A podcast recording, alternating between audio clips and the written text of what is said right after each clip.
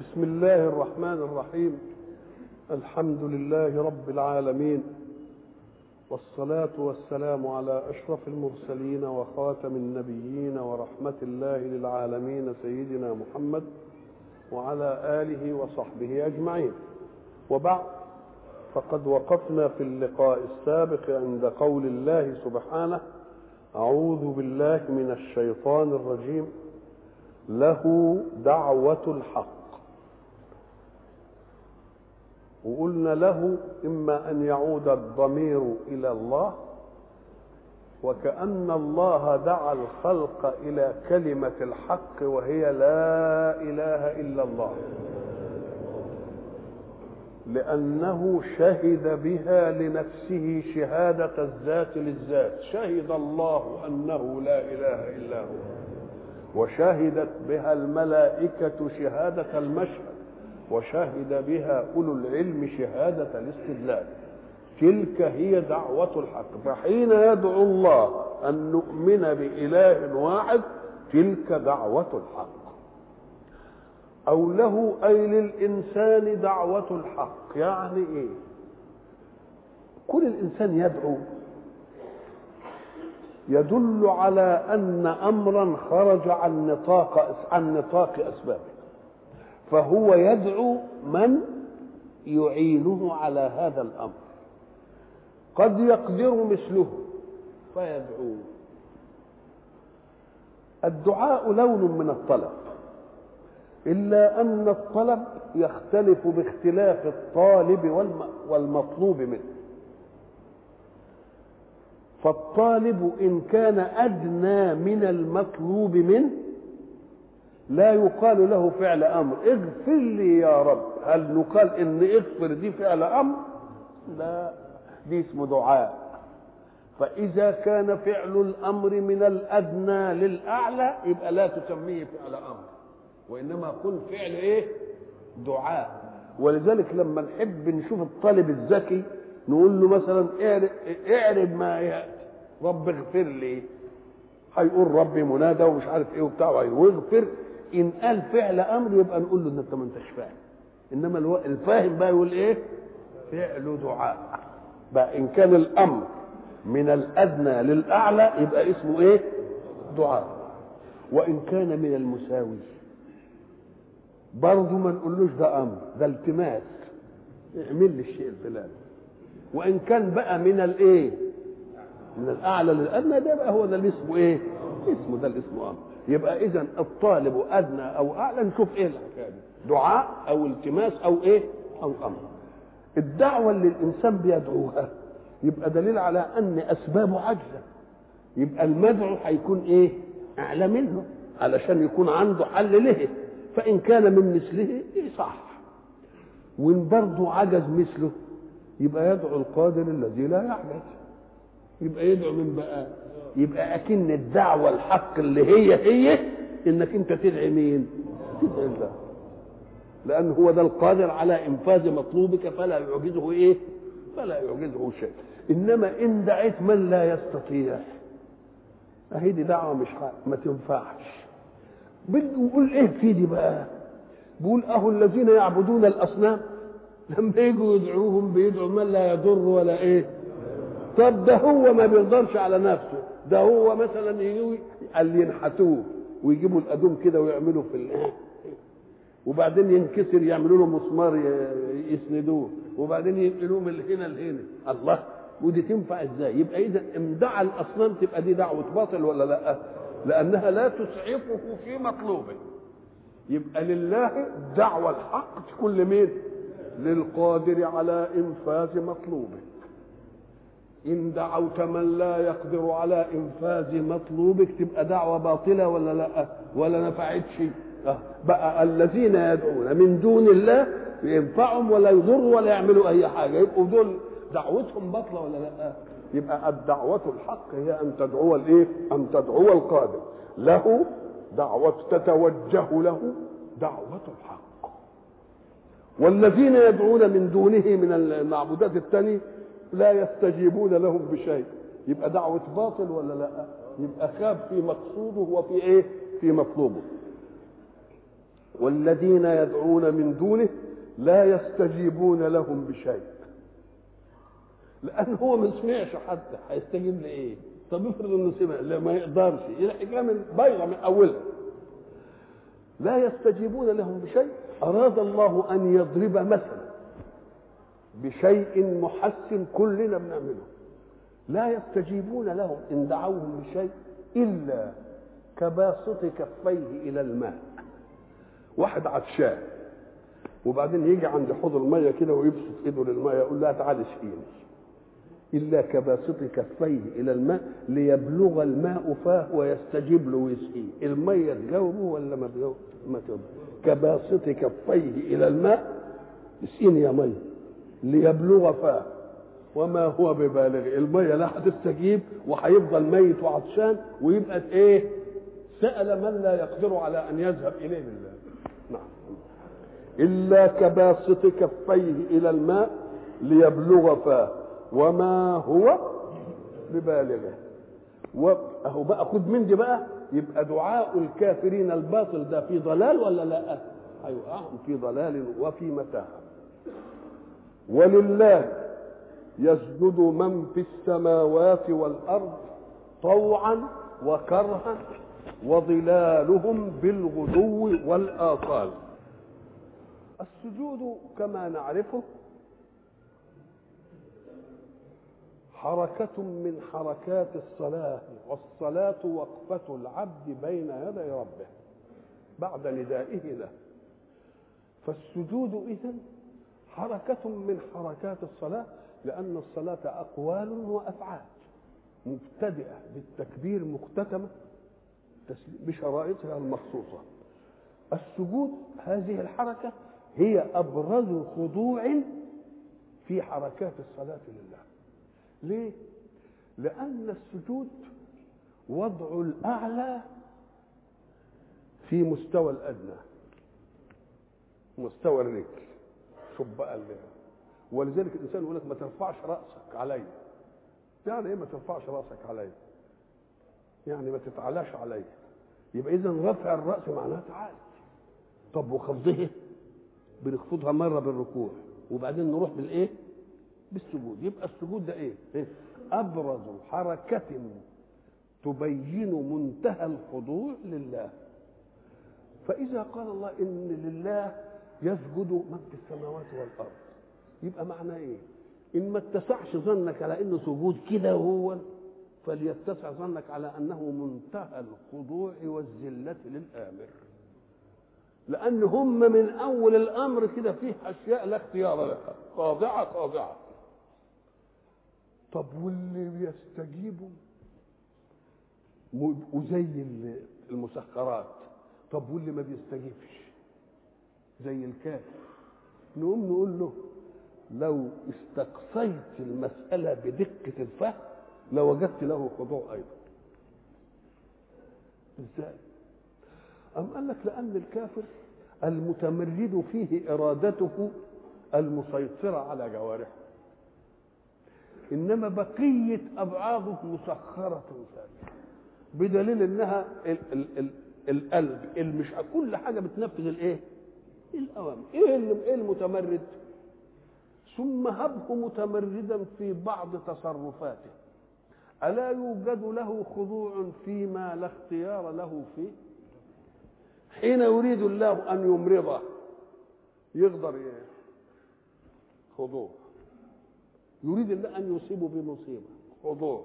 يريد الله يوقف قلبه ما يقدرش يشغله. يريد الله يوقف رئته ما يقدرش يشغله. الله. اذا ففيه نظريه إيه؟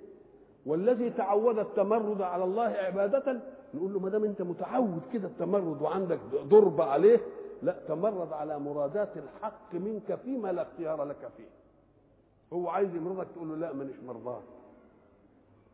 ما بتقدرش تقولها تبقى ده تسخير ولا لا؟ وخضوع ولا لا؟ فأنت متمرد في ناحية الله أطلق لك فيها التمرد وهي ناحية المختارات. وغير المختارات مالكش فيها اي مالكش فيها. تبقى برضه خاضع ولا مش خاضع يبقى, يبقى أنت ما تمردتش بالكفر إلا بما أوسع الله لك فيه من الاختيار وإلا لو كنت عايز محكوم بالقدرة ما تقدرش بدليل إن 99% منك مقهور وواحد في المية شوية اختيارات يبقى إذا فيه تسخير ولا ما فيه تسخير؟ فيه قهر ولا ما فيش قهر؟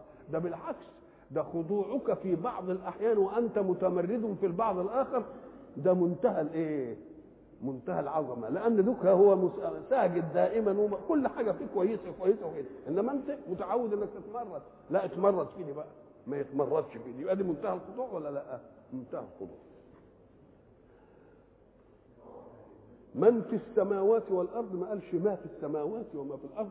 لأن ما دام في سجود وما دام في ضغط عليه يبقى منتهى العقل قوي يبقى عاملها معاملة إيه؟ العقلاء. طوعا. أو كرها. قالتا اتينا طائعين. الحاجة اللي مش مغرى قالتا اتينا إيه؟ طائعين. أو كرها زي ما بيحدث للكافر يكره الحاجة تقع به. ما كرهها ما دفعكش. اختيارك ما دخلش في إيدك خلاص وظلالهم برضو إيه بتسجد.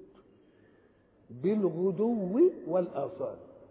الظلال أنت نسمع كده نقول لك ده فلان يتبع فلانا كما يتبعه إيه؟ ظله يعني ما يقدرش يتأبع لازم الظل بتاعه تبع لحركته مش كده؟ فلان يتبع فلان ويرضى كما يتبعه إيه؟ الله. فأكن الظلال اللي هي انت اللي بتحركها وتعملها دي دي خاضعة لمين؟ ليه؟ لأن صاحب الظلال خاضع لله. يبقى الظل نفسه خاضع لمين؟ خاضع لله. اوعى تفتكر إنه خاضع لحركته برضه لا ال ال الحق سبحانه وتعالى بده يدينا الصورة الواضحة اللي الكل شايفها. ولذلك يحددها بحتتين بالغدو والاصال إشمعنى الغدو والاصال الغدو جمع غداء اللي هو أول النهار والاصال بعد العصر للمغرب. تعالى بقى كده اقف الصبح وشوف ظلك. تلتفت ظلك إيه؟ طويل. كل الشمس ما تقرب منك يصغر الظل الظل الظل. كل ما تقرب من الزوال يتضاءل الظل إلى أن يتلاشى الظل في ذاتك. ما تلاقيش لك ظل. ما الشمس تبقى كده؟ يبقى أبرز ما يكون تمايل الظل بتمايلة إمتى الصبح. وامتى والعصر لأن كل الشمس ما تكون بعيدة عنك يبقى ظلك إيه؟ ظلك كبير. ده يبقى واضح للكل ده ولا لأ؟ وظلالهم بالغدو والإيه؟ والآثار قل سؤال أمر من الله أن يقول الرسول للقوم الكافرين. قل من رب السماوات والأرض؟ في آيات ولئن سألتهم اللي خلقكم منه يقولوا الله اللي خلق السماء والأرض يقولوا الله. طيب ما دام الله إيه اللي إيه اللي جرى؟ إيه اللي حصل بقى بعد كده ما دام هو إيه الله؟ هنا هيخليه هو اللي يقول قل من رب السماوات والأرض؟ ما هيقولوش الله. أنت اللي تقول. قول الله اشمعنى دخلت الدين؟ طب ما تسيبهم هم يقولوا ده لما يقولوا تبقى الحجة إيه؟ تبقى الحجة أقوى. قال لك لا ده دي أقوى. إزاي؟ أقوى إزاي؟ قال لك تيجي مثلا الولد زعلان من أخوه الكبير مثلا وعمال شاحن وياه تقوم أنت بدك يعني تفهمه إن أخوك كبير له فضل عليه. يقول له تعالى يا ولد مين اللي جاب لك البدلة دي؟ الواد يقعد بقى إزاي يبقى جايب له يحتار في أخوك مش كده؟ آه.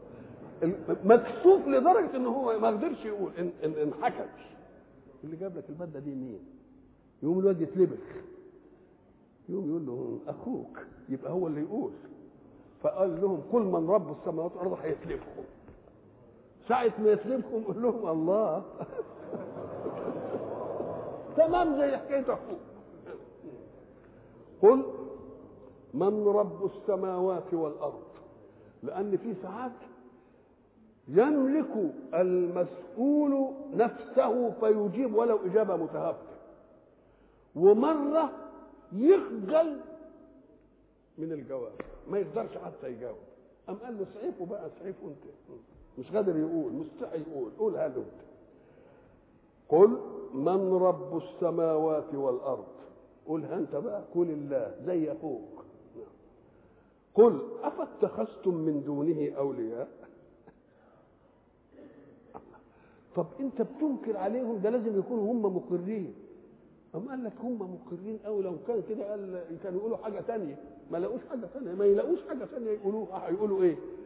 والسماء والأرض دي هم اللي خلقوه؟ ما ما لقوه ما قالوش. ولا قالوا الأصنام خلقتها ما قدروش يقولوها فهو قالها لهم قال لهم الله. خلاص انتهت المسألة. يقول لهم بقى تعالوا بقى يبقى ربنا اللي خلق وبعدين تتخذوا من دونه. لا هي دي بايخة منكم قل الله قل أفاتخذتم من دونه أولياء؟ أولياء. لا يملكون لأنفسهم مثلكم. والذي لا يملك الشيء لنفسه كيف يملكه لغيره. لا يملكون لأنفسهم نفعا ولا ضرا. طيب الله طب لا يملكون لأنفسهم نفعا إنما يملك ما يملكوش نفسه ضرا إزاي؟ أما قال لك حتى لما يحب ينتحر ما يعرفش. قل بعد كده بقى هيبقى قل قل قل. قل من رب السماوات والارض جاوب انت. وبعدين إيه هيقول إيه تاني؟ قل أفاتخذتم من دونه أولياء لا يملكون أنفسهم نفعا ولا إيه؟ ولا ضرا. وبعدين انقلهم بقى ثانية قول لهم إحنا هنجيب لكم أشياء الكل مجمع على الجواب عليها. هل يستوي الأعمى والبصير؟ أم هل تستوي الظلمات والنور؟ أم جعلوا لله شركاء؟ ساعة ما تشوف أم اعرف إن فيها إضراب انتقالي. تقول بل جعلوا لله إيه؟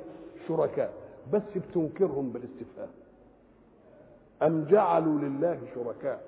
خلقوا كخلقه فتشابه الخلق عليهم لو كانوا الشركاء اللي اتخذوهم خلقوا حاجة كده كان يبقى لهم شبهة. يقولوا والله أصلهم خلقوا لنا الشيء الفلاني. هل حد منهم خلق حاجة؟ يعني زي ما خلق ربنا عشان تعملوا بينهم يعني مقارنة ولا تختاروهم على الله؟ أم جعلوا لله شركاء خلقوا كخلقه؟ فتشابه الخلق عليهم. يعني ده خلق وده إيه؟ وده خلق. يبقى رحنا لواحد من الخالقين. قل الله خالق كل شيء. محدش له خلق. وهو الواحد القهار. يجي في آية ثانية يدي مذكرة تفسيرية ليه إن الذين تدعون من دون الله. لن يخلقوا ذبابا. هم ما خلقوش قبل كده. يمكن ما خلقوش هم عندهم قدرة الخلق إنما ما حبوش يخلقوا. ما جاش في بالهم يا سيدي يخلقوا. فقال لك لن حتى لو نبهناهم نقول لهم أنتوا ما تعرفوش تخلقوا مش هيخلقوا بعدين. يبقى مش نفي بس للإيه؟ لأن نفي الماضي لا يستلزم العجز. لجواز أنه يقدر فلم يفعل. فبيكفيه التحدي. قال لك لن يخلقوا ذبابا أنا ما تحدهم يبقى جاي للمستقبل أهو. يبقى الماضي ما مش هنتكلم فيه. لن يخلقوا ذبابا وهم آلهة متعددة. مش الواحد منهم ما يقدرش يخلق ذباب ولو اجتمعوا له. عملوا إيه؟ عصبة. عملوا مؤتمر. مش كده يا ريت ما يخلقوا ولا ما يقدروش يخلقوا. وإن يسلبهم الذباب شيئا لا يستنقذوه. الذباب الضعيف دي لما يجي على الصحن العسل وانت بتاكل كده منه ويروح حاطط عليه وواخد على رجله ولا على جناحه إيه؟ شوية عسل. خدهم من الطبق بتاعك. إن كنت فتوى بقى رجع شوية العسل كله ده إن يسلبهم الذباب شيئا لا يستنقذوه. ضعف الطالب والمطلوب. أنزل من السماء ماء فسالت أودية بقدرها أنزل من السماء أي من جهة العلو لأن الماء مش نازلة جاية من السماء جاية من جهة الإيه؟ العلو لأن المية تتبخر وبعدين تتعمل سحاب وبعدين يتراكم على بعض وبعدين يصادف منطقة باردة ويروح إيه؟ ينزل أنزل من السماء إيه؟ ماء فسالت أودية بقدرها. الأودية جمع وادي. والوادي هو المنخفض بين جبلين. منخفض بين الجبلين. ساعة المطر ما ينزل على الجبال يقوم ينزل في الإيه؟ في الوادي. يقوم الوادي يسيل بالإيه؟ بالمية. وكل وادي يسيل على قد إيه؟ على قد اتساعه. فسالت أودية بقدرها أي بقدر اتساعها كلام على الأول. وليه قال فسالت أودية بقدرها؟ لأنه بده يديني النافع. لو سالت الأودية بفوق قدرها وبفوق اتساعها يبقى زي الطوفان يبقى يجي يخرب ويدمر. فهو بيقول أنزل من السماء ماء فسالت أودية بقدر الإيه؟ الأودية. هو مثلا لما كان بيجي فيضان النيل لما يجي على قد الشق بتاع النيل ده يمشي ماشي. إنما لما يبتدي إيه؟ إيه لا يروح مخرب بقى واخد القرى واخد الدنيا ودي. يبقى كلمة فسالت أودية أي سالت بالماء أودية بقدرها. أزيد من قدرها يبقى مخرب. وهو عايز يضرب المثل للي ينفع الناس. هيجي في الآخر يقول إيه؟ اللي ينفع الإيه؟ الناس. أما ما ينفع الناس فإيه وما ينفع الناس يبقى لازم يكون بإيه؟ بقدره. إن كان زايد يبقى مش هينفع الناس بل حي إيه؟ بل هيضره. أنزل من السماء ماء فسالت أودية بقدرها. اللي شاف المنظر ده يقوم يلاقي السيل ساعة ما ينزل يكنس كل القش والوسخة والقذورات والمش عارف الإيه والأشياء دي ويروح منزلها في الإيه؟ في المطر يكنس ال ساعة ما يكنسها الأشياء المكنوسة دي تتعمل رغوة كده على ال الرغوة دي تفضل عالية على الإيه؟ على المية. وبعدين برور المية المية تطرد الرغوة هنا والرغوة هنا وتيجي على الإيه؟ على الجوانب والماء يفضل إيه؟ يفضل صافي. أنزل من السماء ماء. فسالت أودية بقدرها فاحتمل السيل زبدا. الزبد اللي إحنا بنسميه الإيه؟ الرغوة دي. زبدا رابيا يعني عالي على ال طب مالها دي قال لك هذا مثل يدركه أهل البادية. مثل يدركه أهل البادية. ليه؟ لأنها جبال ووديان ومش عارف إيه والمطر ينزل وجاب مش عارف يدركوا إنما أهل الحضر ما يدركوش. فجاب لأهل الحضر حاجة تناسبهم. ومما يوقدون عليه في النار ابتغاء حلية أو متاع زبد مثله. الأمم الحضرية بقى اللي بتصنع ساعة ما تروح عند الحداد كده وهو بيعمل ولا مصنع الحديد ولا بتاع ولا أي حاجة تلتفت تلاقي الحديد اللي بيدخل عايزين نصف الحديد وناخد الإيه؟ الصلبية بتاعته. يقوم كل العناصر اللي هي تضعف الحديد تطلع بره اسمها زبد دي اهي دي زي زبد مين؟ زي زبد المية زبد المية يروح يبقى هباء وبعدين المية تفضل صافية ننتفع به كذلك الحديد لما تحطه في النار على بتحطه في النار ليه؟ علشان انت عايز تحط الذهب في النار عشان تخلصه من العناصر عايز تخليه أربع القيراط أربعة وإيه؟ 24 ولا مثلا تبقى أنت تحط العنصر اللي يخليه متماسك تخليه 23 18 تبقى أنت بتحطه الأول في النار عشان تطهره من إيه؟ من, من الشوائب اللي هي فيه أو عايز مثلا تعمل مثلا سيف عايز السيف ده لازم يكون ماضي وصلبه كويس ومش عارف لازم تحطه تطلع منه الإيه؟ الخبث اللي إحنا كنا نسميه زمان خراء الحديد يطلع كده يبقى ربنا ضرب مثل لمين لأهل إيه؟ البادية في الإيه؟ المي ربنا ينزلها من السماء تنزل على الوديان وحمل القش وحمل الزبد والزبد يفضل على الوش كده يعلو كده عليه وبعدين يتركن على الجنب كده. زي انت ما بتشوف في البحر. تلتفت تلاقي مثلا النفايات والأشياء اللي بترميها المراكب والقاذورات وبتاع الموج تنه يعمل فيها كده لحد ما إيه؟ ما يعزلها يبقى ضرب مثل للبادية وضرب مثل لمين؟ الحضر الحضر إيه؟ الصناعة. ديك عشان ال... ودي صناعة. فبيقول ومما يوقدون عليه في النار ابتغاء حلية. يعني نجيب إيه؟ حلقان ونجيب مش عارف كردان ونجيب خواتم أو متاع اللي هنعمل سيف هنعمل مثلا آه، فأس هنعمل قدوم هنعمل منشار هنعمل أي حاجة.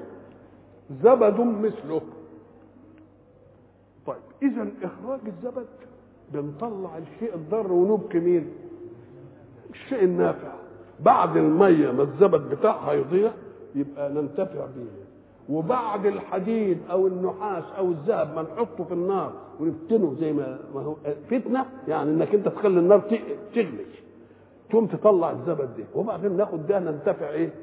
فضرب مثلين مثل للبدو ومثل لأهل الحضر في الإيه؟ في الصناعة. طب والمثل ده جاي ليه؟ قال لك اهو ربنا يقول كذلك يضرب الله الحق والباطل. أما الزبد فيذهب جفاء. وأما ما ينفع الناس فيمكث في الأرض. يبقى اذا الحق والباطل ربنا ضرب لهم مثل. مثل بالماء. ينزل في الوديان وحامل الغثاء. والحامل الغثاء والغثاء يذهب وبعدين يفضل الإيه الميه ومثل للحديد لما تحطه في النار يطلع كل الإيه الأشياء الشوائب اللي هي فيه ويبقى النافع هو الذي يبقى. كذلك يضرب الله الأمثال. المثل للحق وللإيه؟ وللباطل. أما الزبد فيذهب وأما ما ينفع الناس فيمكث في الإيه؟ فيمكث في الأرض. فأما الزبد فيذهب جفاء. جفاء يعني مطرود من الجفوة يعني. فلان جفا فلان يعني بعد عنه. وأما ما ينفع الناس فيمكث في الأرض. كذلك يضرب الله الأمثال. الأمثال الحق والباطل امور معنوية. ربنا يضربها بمثل إيه؟ بمثل حسي بنشوفه قدامنا. ليه؟ علشان لما تيجي تشوف إن ظلم يستشري ويعلو ويطمس الحق يقول له ملوش دوام. بعد شوية كده الزبد إيه؟ إيه؟ هيروح واللي ينفع الناس هو اللي حي إيه؟ ينقذ الأرض أنزل من السماء ماء فسالت أودية بقدرها. السيل هو تتابع الذرات. وقالوا سال الشيء يعني إيه؟ ذرته إيه؟ متتابعة. فسالت أودية بقدرها فاحتمل السيل زبدا اللي هو الغثاء اللي عليه رابية عالي على ومما يوقدون أدي النقلة الثانية مثل ثاني ومما يوقدون عليه في النار ابتغاء حلية أو متاع زبد مثله. كذلك يضرب الله الحق والباطل. يعني مثل الحق والإيه؟ والباطل. فأما الزبد فيذهب جفاء. وأما ما ينفع الناس فيمكث في الأرض كذلك يضرب الله الأمثال. للذين استجابوا لربهم الحسنى. الرب الذي خلق من عدم وأمد من عدم وأوجد لك مقومات حياتك واستبقاء نوعك بالأزواج والتكاثر ده كل ده إذا دعاك لشيء فاعلم أن ما يطلبه منك متمم لصالحك الذي بدأه بإيجاد كل شيء لك. يبقى زي ما عمل لك هيعمل لك إيه؟ التاني فالذي يستجيب يبقى له الإيه؟ له الحسنى. لكن الحق سبحانه وتعالى يجعل الدنيا مزرعة للآخرة ويجعل الدنيا عشان إذا جاءت الآخرة الدنيا أنت موكول فيها إلى أسبابك ولكن في الآخرة أنت موكول للمسبب. يقول شوف بقى لما كنت معتمد على أسباب كنت بتزرع وتقلع. وبعدين تطبخ وتاكل وتعجن وتخبز ومش عارف إيه لأنني وكلتك لأسباب. وستختلف حياتك شظفا وطرفا بقدرتك على الأسباب. فإذا ما استجبت لي واتبعت منهجي تنتقل إلى حياة أخرى. الأسباب مش موجودة. المسبب بحيث إذا خطر ببالك الشيء تجده أمامك. يبقى بده يديك الفرق بين أن يكلك إلى سبب ولو أنه هو اللي خلقه وبين أن يكلك إلى ذاته يبقى الموكول إلى الذات شيء والموكول للصفات شيء آخر. الموكول للذات باقي ببقاء الذات. ولذلك لما يجي يقول لك أولئك هم في رحمة الله. يقوموا يفسروها بجنة الله. صح ما فيش مانع من الجنة من الرحمة. بس ليه ما قالش في الجنة؟ قال لك لأن الجنة باقية بإبقاء الله لها ولكن رحمة الله باقية ببقاء الله. للذين استجابوا لربهم الحسنى وهيقول الحسنى وبعدين يتكلم في آية تانية الحسنى والزيادة كمان الحسنى يعني الحاجة الأحسن. طب الأحسن خلق لك أسباب لكن بتكدح ولا لأ؟ بيكدح وبيتعب وبيعرق لكن في, في الآخرة هتجي لك بلا إيه؟ بلا كدح وبلا إيه؟ تبقى دي أحسن ولا مش أحسن؟ هب أن الدنيا ارتقت يقول لك مثلا لما نروح في البلاد الراقية كده ويقعد في الأوضة يقول لك التك هنا هينزل لك الشاي. التك هنا هينزل لك القهوة. ويمكن بعدين بقى نتك كده يجينا الطبيخ يجينا البامية اللي أنا عايزها نجيب الملوخية. ممكن.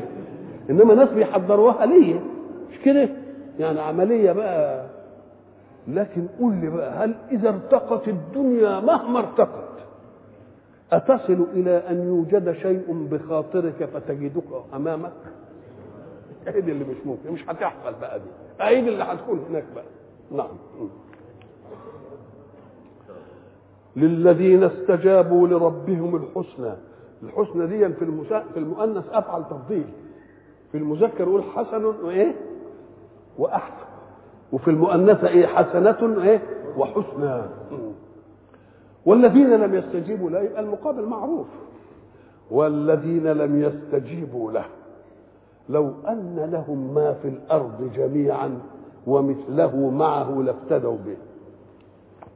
كل اللي في الأرض.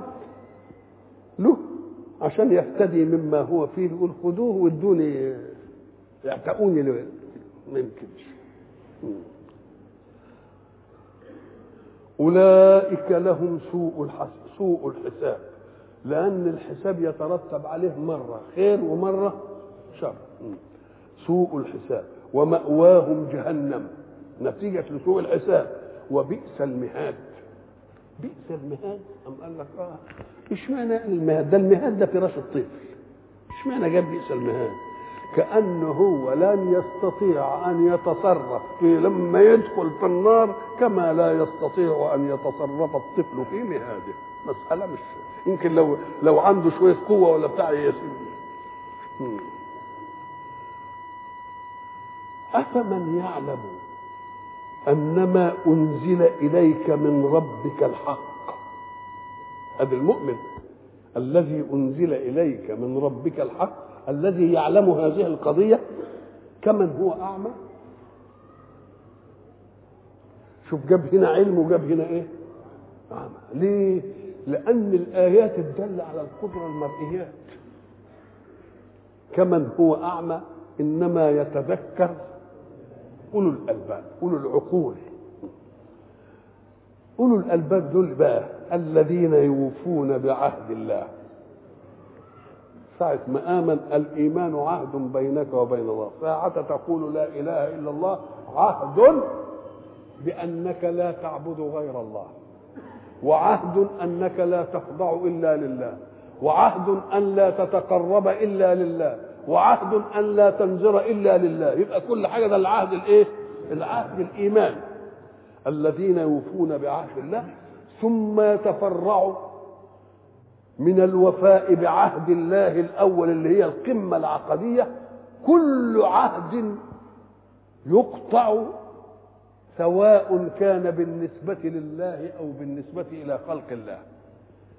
يوفون بعهد الله. أن الناشئ من عهد الله زي عهد الله. عهد الله الإيمان وبعدين الإيمان نزل الله منهج ساعة ما ربنا ينزل منهج إن كنت آمنت بالله هتآمن بمين؟ يبقى لما توفي بالمنهج تبقى وفيت بالعهد الأول ولا لأ؟ تبقى وفيت بالعهد الأول ولذلك منها عهد وتعاقد كل التكليفات أو التكليفات البارزة القوية في حياة في حياة الناس ربنا يجيبها بصيغة البناء لما لم يسمى فاعله البناء المجهول يعني. يقول إيه؟ كتب عليكم القصاص في القتلى. كتب عليكم الإيه؟ الصيام. الله. كتب عليكم القتال وهو إيه؟ كلها كتب. من الذي كتب؟ الله هو اللي كتب. طب وليه ما يقولش ربنا كتب الحكاية دي؟ قال لك لا كتب. ليه؟ أما قال لك لأن الله لم يكلف من لم يؤمن به. إنما كلف من آمن به. فساعة إيمانك تبقى اشتركت في الكتابة أنت اللي دخلت نفسك في الحكاية بقى. مش إحنا. أنت حر؟ في إنك أنت تؤمن أو لا تؤمن. إنما ساعة ما تؤمن يبقى أنت دخلت نفسك في الالتزام. يبقى تشاركت في الإيه؟ في الكتاب. ولذلك ما قالش كتبت بل كتب. كتب ليه؟ لأنه عهد بيني وبينك. والعهد لازم حاجتين اثنين أنا ما كلفتش اللي مين؟ اللي ما امنش بيا ماليش دعوة بيه. تكليف لك أنت اللي أمنت. الذين يوفون بعهد الله ولا ينقضون الميثاق العهد المؤكد بالمواثيق. والذين يصلون ما أمر الله به أن يوصل. يصلون ما أمر الله به أن يوصل. وربنا أمر نوصل إيه؟ أم قال لك أول حاجة صلة الرحم. وبيقول لك صلة الرحم يعني اللي يربطك به نسب المؤمن الحق إذا سلسل الأنساب يبقى كل المؤمنين رحم. وكل المؤمنين رحم رحم متداخل. لأن أنا هيبقى لي رحم عشرة وكل واحد من العشرة دول له رحم وله رحم كمان عشرة خليهم عشرة وكل واحد من العشرة له إيه؟ شوف الدوائر عمالة تعمل إزاي. تبقى تنتظم الكل ولا ما تنتظمش الكل؟ ولذلك الحق سبحانه وتعالى قال أنا الرحمن وهذه الرحمة اشتققت لها اسما من اسم. فمن وصلها وصلت ومن قطعها قطعت. والذين يصلون ما أمر الله به أن يوصل. معاوية كنا قصنا عنه قصة كده إنه جاء له حاجبه وقال له رجل بالباب يقول إنه أخوك. الحاجب المعاوية ما يعرفش إخوة معاوية. قال له أولا تعرف إخوتي؟ قال هكذا يقول. اتكلم فلما دخل قالوا أي إخوتي أنت؟ قال أخوك من آدم. قال رحم مقطوعة. والله لأكونن أول من وصلها. والفضيل بن عياض قابلوا جماعة جم يطلبوا منه حاجة. فقال لهم من أين أنتم؟ قالوا نحن من خراسان. قال اتقوا الله وكونوا من حيث شئتم. والذين يصلون ما أمر الله به أن يوصل. أول بقى اللي أمر به ربنا أن يوصل الأهل الأول وبعدين الأقرباء وبعدين الدوائر الأبعد فالإيه؟ الأبعد فالأبعد. وبعدين مثلا الجار كل دي ربنا سبحانه وتعالى عايز يعمل عملية إيه؟ عملية التحام بين الخلق ليستطرق النافع لغير النافع أو القادر لغير القادر. وفي بقى صلات تزدوج. يعني مثلا أن يكون من من من من أقربائك وفقير. من أقربائك وفقير وجار. الله يبقى كل حاجة كل ما تكون لها إيه؟ كل ما تكون لها اسباب أقوى يبقى ده الإيه؟ يبقى ده الإيه؟ يبقى ده الأولى. والذين يصلون ما أمر الله به أن يوصل ولذلك يقول قل لا أسألكم عليه أجرا إلا المودة في القربى. لما يكون كل واحد هيراعي المودة في القربى في واحد ملوش قريب. كله له قريب يبقى كله كله فيه خير المودة في القربى الناس اللي قالوا قرباك أنت. أنت في القرباك. الناس قالوا لا في قربى الإيه؟ الرسول. قال طبعا لأن الرسول أولى بالمؤمنين من أنفسهم. ما دام الرسول أولى بالمؤمنين من أنفسهم يبقى قرابة الرسول أولى من إيه؟ أولى من قرابتي أنا. نعم. والذين يصلون ما أمر الله به أن يوصل ويخشون ربهم. ويخافون سوء الحساب. والذين صبروا ابتغاء وجه ربهم. الصبر ما هو الصبر؟ حبس النفس على عن أن تذهب بها المكاره. المكروه اللي ينزل بالإنسان احبس نفسك أحسن المكروه ده يعمل إيه؟ يذهب بنفسك الإيمانية. ليه؟ قال لك لأن الأشياء اللي تحدث قسمين.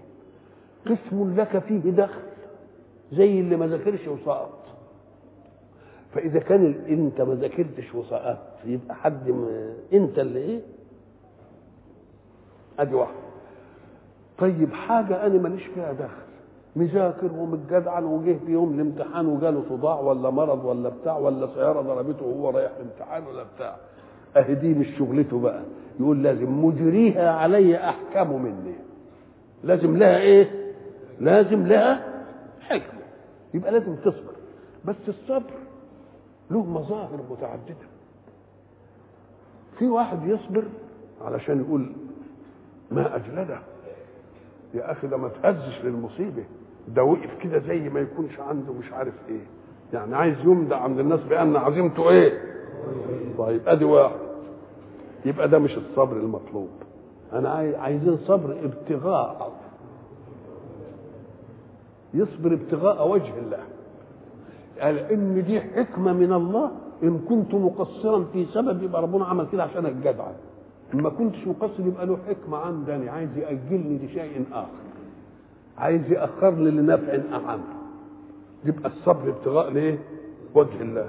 لكن الصبر عشان تبقى راجل يعني جلد والأحداث ما نالتش منك أو صبر لتجلد للشامتين.